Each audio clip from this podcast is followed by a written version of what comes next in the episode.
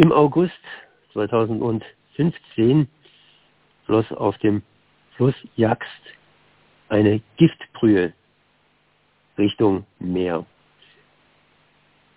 Und äh, ja, das ist jetzt fast fünf Jahre her, beziehungsweise nicht fast fünf Jahre her, sondern ein bisschen länger. Und ich möchte mich einfach kundig machen, was jetzt mit der Jagd los ist, beziehungsweise was damals los war. Und ich frage hier Bruno Fischer vom NABU. Erstmal herzlich gegrüßt. Ja, hallo.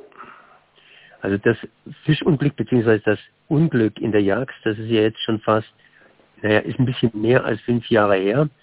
Erinnert man sich nicht mehr so ganz genau dran. Aber was denn damals passiert, als die Jagd praktisch umgekippt ist? Ja, im August 2015 gab es eben diesen Mühlenbrand äh, an einem Samstagabend und äh, in dieser Mühle, die direkt an der Jagd liegt, ähm, wurden größere Mengen von Ammonium, äh, von, von Kunstdünger gelagert. Und ähm, dieses, äh, dieser Kunstdünger ist dann eben bei den Löscharbeiten äh, über das Löschwasser äh, in die Jagd reingekommen und äh, durch das Ammoniumnitrat, das dadurch in den Fluss gekommen ist, ähm, wurden eben die Fische hier alle äh, auf einem Lauf von circa ja, 30 bis 40 Kilometer wurden die alle getötet, weil das Ammoniumnitrat dem Wasser den Sauerstoff entzieht und die Fische sind dann eigentlich alle erstickt. Das heißt, äh, Kunstdünger ist praktisch gefährlich, wenn es in so großer Menge ins Wasser gelangt. Genau, der Kunstdünger wurde also durch das Löschwasser, durch diese großen Mengen Löschwasser äh, gelöst und äh, ist dann äh, trotz eines Rückhaltebeckens, das da vorhanden war, ähm, in die Jagd geflossen. Es sind also äh, größere Mengen äh, Löschwasser in die Jagd geflossen und wenn der Ammoniumnitrat so hoch ist, also man hat das damals gemessen und das war also glaube ich die ähm, 200-fache Dosis, die tödlich für Fische ist. Jetzt sind ein paar Jahre vergangen. Das heißt, äh, hat man schon irgendwie festgestellt, woran das gelegen ist, dass dieses, dieses Unglück passieren konnte. Sie haben ja schon gesagt, dass man normalerweise hier irgendwelche Rückhaltebecken hat, irgendwelche Sicherungen, dass eben sowas nicht passieren kann, dass keine giftigen Stoffe einfach bei einem Unglück ins Wasser gelangen können. Ja, also da haben wohl mehrere Faktoren eine Rolle gespielt. Es war ein Rückhaltebecken da. Das Rückhaltebecken hat nur zum Teil funktioniert. Ähm, der Auslauf des Rückhaltebeckens war wohl nicht äh, genügend gesichert, äh, beziehungsweise die, das, das Sicherungskissen, das von der Feuerwehr äh, in dieser Nacht dann in diesem, in diesem Abflussrohr ähm, angebracht wurde, hat nicht gehalten. Und das ist, da kamen wohl mehrere Faktoren zusammen, warum dann doch so viel Wasser noch in die Jagd fallen ist. Kann also letztlich lag es eben an der, an der eigentlich unsachgemäßen Lagerung, ähm, dass eben hier in der Gewässernähe solche Mengen Kunstdünger so hoch nicht offen gelagert werden dürfen. Kann sich sowas wiederholen, beziehungsweise kontrolliert man jetzt besser? Ja, also das war eine, eine der äh, Maßnahmen, die das äh, Land daraufhin ergriffen hat. Man hat eben alle äh, Mühlen im Land, wo eben Futtermittel und Kunstdünger lagern, überprüft und hat eben dann festgestellt, dass es noch mehr äh, solche äh, Mühlen im, im Land Baden-Württemberg gab und man hat also die letzten Jahre jetzt dann eben diese Lager überprüft und äh, dann eben das so gemacht, äh, beziehungsweise die Betreiber angehalten, das so zu machen, dass es eben nicht mehr passieren kann. Sind Sie mit den Maßnahmen zufrieden? Ja, letztlich ähm, letztlich ja. Für Kirchberg äh, bzw. Langenburg war das natürlich dann äh, zu spät. Wir hatten ja so einen hundertprozentigen Fischausfall auf unserer kompletten Gemarkung. Und äh, es sind ja damals äh, in der Jagd äh, über 20 Tonnen Fische, also 20 Tonnen tote Fische hat man geborgen. Äh, das sind ja noch viele, die man eben nicht bergen konnten, weil sie zu klein waren, weil sie unten im Schlamm lagen, weil sie in irgendwelchen Pflanzen drin hingen. Aber der Fischausfall war natürlich enorm vor fünf Jahren großes Unglück. Auf der anderen Seite, es geht ja hier um eigentlich um Dünger, der in großen Mengen schädlich ist, aber im, im Übrigen, Dünger bringt man ja schließlich auch auf die Äcker aus und äh, ja, damit kann man ja irgendwie leben oder Pflanzen leben damit. Also die ganze Sache dürfte ja jetzt nach, 20, nach äh, fünf Jahren in etwa, sagen wir mal so, gegessen sein. Sprich, die Natur erobert sich das Ganze wieder zurück und ähm, ja, alles ist wieder gut. Ja, nein. Ähm, also es ist so, wenn der, wenn der Fischbestand in einem, in einem Fluss jetzt zu 100 Prozent ausgelöst ist, dann dauert es relativ lange, bis der sich wieder regeneriert. Ähm, das hat verschiedene Gründe. Zum einen haben wir sehr, sehr viele Querverbauungen. Das heißt also, dass durch die Wasserkraftwerke hier an der Jagst Wehre vorhanden sind, sodass die Fische nicht so wandern könnten, können, wie sie eigentlich könnten müssten. Ähm, aber die Fischereivereine haben besetzt, äh, haben also da also versucht, auch durch Besatzmaßnahmen die Renaturierung ein bisschen anzukurbeln. Ähm, aber es dauert sehr, sehr lange, bis dieses natürliche Gleichgewicht zwischen den verschiedenen Arten wiederhergestellt ist. Wie lange wird sowas noch dauern, beziehungsweise wo sind da die Hauptprobleme? Ja, also es ist so, dass, dass äh, wir vor dieser Jagdkatastrophe 28 Fischarten hier in Kirchberg in der Jagd hatten. Ähm, man hat jetzt Anfang August wieder eine Elektroabfischung gemacht, wo man versucht hat, den Fischbestand äh, zu erfassen. Da kam man also auf zwölf Arten, ähm, also weniger als die Hälfte. Und äh, das sieht man eigentlich jetzt ganz gut, dass eben bestimmte Arten sich überproportional vermehren, äh, andere Arten äh, überhaupt nicht zum Zuge kommen. Und ähm, das ist natürlich ein Problem. Das Gleichgewicht zwischen Friedfischen, zwischen Raubfischen, ähm, bis sich das wieder wiederhergestellt hat. Was auch noch natürlich dazu kommt, ähm, was diese ganze Renaturierung ziemlich erschwert, ist, äh, ja, ich würde mal sagen, die Faktoren, die mit dem Klimawandel zusammenhängen. Wir haben eine sehr, sehr große Trockenheit ähm, in den letzten Jahren. Wir haben eine sehr große Hitze in den bereits in den in Frühjahrsmonaten April, Mai, ähm, sodass die Wassertemperatur sehr, sehr hoch ist. Wir haben viele Wasserpflanzen dadurch, wir haben viele Algen. Äh, es gibt ein Sauerstoffproblem, was, was schwierig ist für verschiedene Fischarten. Ähm, das heißt also, dass, dass diese, diese Trockenheit, diese, dieser Wassermangel auch, die Jagd führt im Moment relativ wenig Wasser, äh, dass die natürlich jetzt auch äh, die Renaturierung behindert. Ich habe eigentlich immer so ein bisschen gedacht, wenn da Fische wegsterben und man hat noch Fische an anderen Gebieten, dann könnten wir einfach diese Fische umsetzen, sprich aussetzen und dann pendelt sich das gemacht, irgendwann mal wieder. Ja, genau das hat man gemacht. Also die, es gibt diese Fischhegegemeinschaft äh, Jagst und äh, die Vereine waren da sehr, sehr solidarisch. Man hat also dann flussabwärts, wo das Fischsterben eben nicht hinkam, hat man Fische elektrisch abgefischt und hat die dann, äh, hat die dann in die geschädigten Bereiche gebracht. Das hat man gemacht, ja. Warum das Problem ist ja, äh, diese Besatzmaßnahmen äh, sind ja viele, viele Fischarten dabei.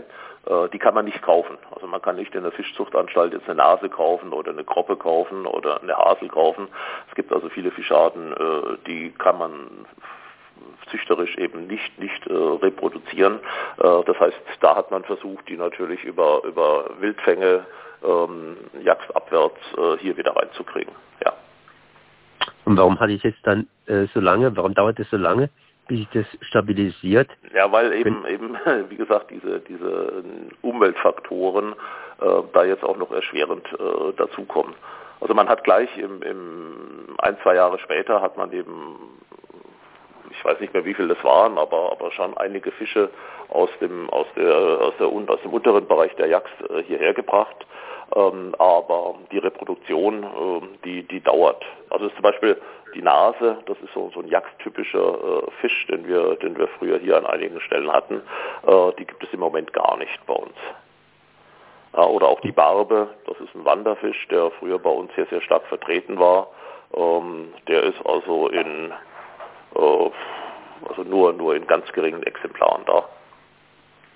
Wie lange wird es noch etwa dauern, bis ich das wieder stabilisieren kann? Gibt es da irgendwelche Also ich habe damals äh, äh, gesagt, das wird 20 Jahre dauern, bis wir, bis wir wieder ein natürliches Gleichgewicht im Fluss haben. Äh, ich bin nach wie vor der gleichen Meinung. Also äh, in 10, 15 Jahren sieht man weiter.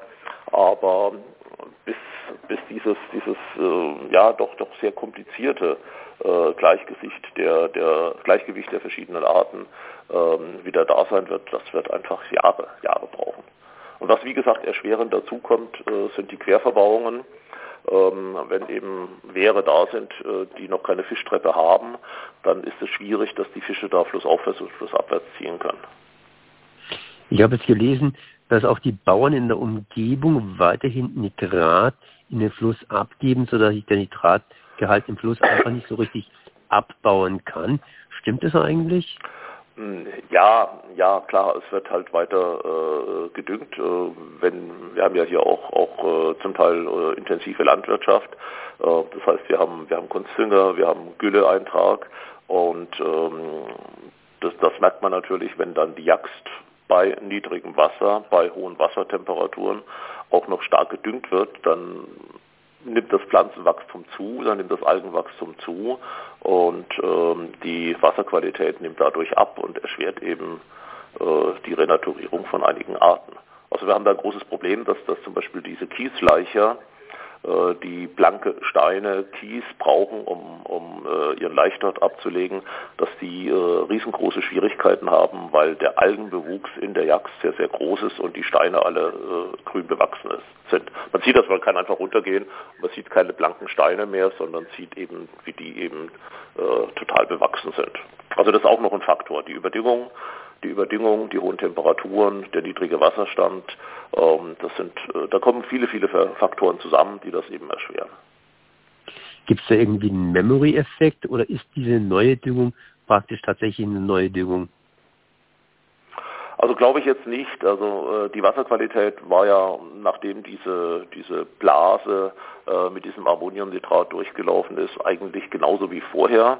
Ähm, man hat aber jetzt in diesem Jahr erst festgestellt, dass die Wasserqualität äh, insgesamt eben abgenommen hat ähm, durch diese externen Umweltfaktoren. Eben durch diesen niedrigen Wasser. Ist klar, wenn, wenn nach wie vor die gleiche Gülle und Düngermenge in die Jagd reinkommt und der Wasserstand aber niedriger ist als früher, dann verdünnt sich das natürlich nicht so arg und dann ist natürlich die, äh, die Nitratbelastung äh, höher. Das heißt mit anderen Worten ausgedrückt, in der Jagd ist praktisch durch das Unglück durch diesen Brand das Ökosystem total zusammengebrochen, die Tiere sind weg. Hinterher ist das Wasser praktisch, hat sich das wieder gebessert, aber die Tiere konnten nicht zurückkommen, weil die Jagd zum Teil verbaut ist. Und das Ansiedeln von Tieren hat auch nicht so 100 Prozent geklappt, weil sich das erst noch einpendeln musste, das Gleichgewicht der Tiere. Und das dauert jetzt eine ganze Weile. Und währenddessen haben wir den Klimawandel gehabt, plus Eintrag von Nitraten und Dünger aktuell von Bauern, die den Aufbau eines ökologisch gleichgewichtigen Systems behindern. Ja, also glaube ich schon, dass man das so sagen kann. Also die Jagdkatastrophe war halt so, so ein Auslöser, ähm, der, der den Fischbestand halt äh, vollkommen ausgelöscht hat. Und, und jetzt kommen eben verstärkend diese, diese Umweltfaktoren dazu, die alle zusammenwirken. Also ich glaube nicht, dass man das monokausal festmachen kann und sagen kann, das ist jetzt nur die Landwirtschaft oder das sind nur die Kläranlagen oder das ist nur das, sondern da kommen, kommen ganz viele äh, Faktoren zusammen, die eben zusammen dann diesen, diesen Effekt haben. Und ähm, ja, man, man hat ja vom Land, vom Land da einiges unternommen. Es gab ja dieses große Aktionsprogramm Jagst, wo man dann versucht hat, durch bauliche Maßnahmen die, die Resilienz der, der Jacks jetzt zu verbessern. Man hat Altarme angelegt, Kiesinseln reingeschüttet, man hat Eiswand, äh, Eisvogelsteilwände gemacht und, und solche Sachen. Also da ist ja einiges gemacht worden, um das Biotop äh, zu verbessern, aber das äh, Biotop allein bringt natürlich nichts, wenn die, wenn die Umweltbedingungen nicht stimmen. Tja, das heißt, wir müssen noch ein paar Jahre warten und abwarten, was passiert. Was wir nicht abwarten können, ist der Klimawandel, der schreitet ja voran. Ja, ja. Äh, tut man da was dagegen, beziehungsweise kann man da überhaupt was dagegen tun oder ja, ist es so ein richtiger Magenschlag? Ja gut, äh, bedingt natürlich. Also jetzt gegen die hohen Temperaturen äh, und gegen den Wassermangel, gegen den Niedrigwasserstand lässt sich ja kurzfristig wenig machen. Ähm, man hat jetzt äh, bei dem, wegen des Problems der Düngung hat man da ja jetzt dieses äh, Gewässerrandstreifenprogramm aufgelegt. Das heißt, das Land äh, kauft äh, systematisch Gewässerrandstreifen auf macht dann Pflegeverträge mit den Landwirten, wo dann eben Bedingungen für diese Gewässerrandstreifen festgelegt äh, werden. Das heißt, dass dann eben da keine Gülle gefahren werden darf. Das Problem ist ja, wenn die Gülle halt direkt äh, bis an 10 Meter an die Jagd äh, gefahren wird, dann kommt die natürlich sofort rein. Und deswegen versucht man durch dieses Programm ähm, die Gülle eben vom Fluss wegzubringen äh, und das ein bisschen, bisschen abzupuffern. Also da wird schon dran gearbeitet, aber ähm, das ist natürlich ein Maßnahmenkatalog, der, der greift auch nicht von heute auf morgen. Das heißt nichts anderes als fünf Jahre nach dem Jagdunglück. Nur die Hälfte der Arten ist zurück. sogar ein bisschen weniger als die Hälfte der Arten. Und über den Klimawandel geht es dem Fluss immer noch nicht gut. Das war Bruno Fischer vom NABU. Ich danke mal für dieses Gespräch.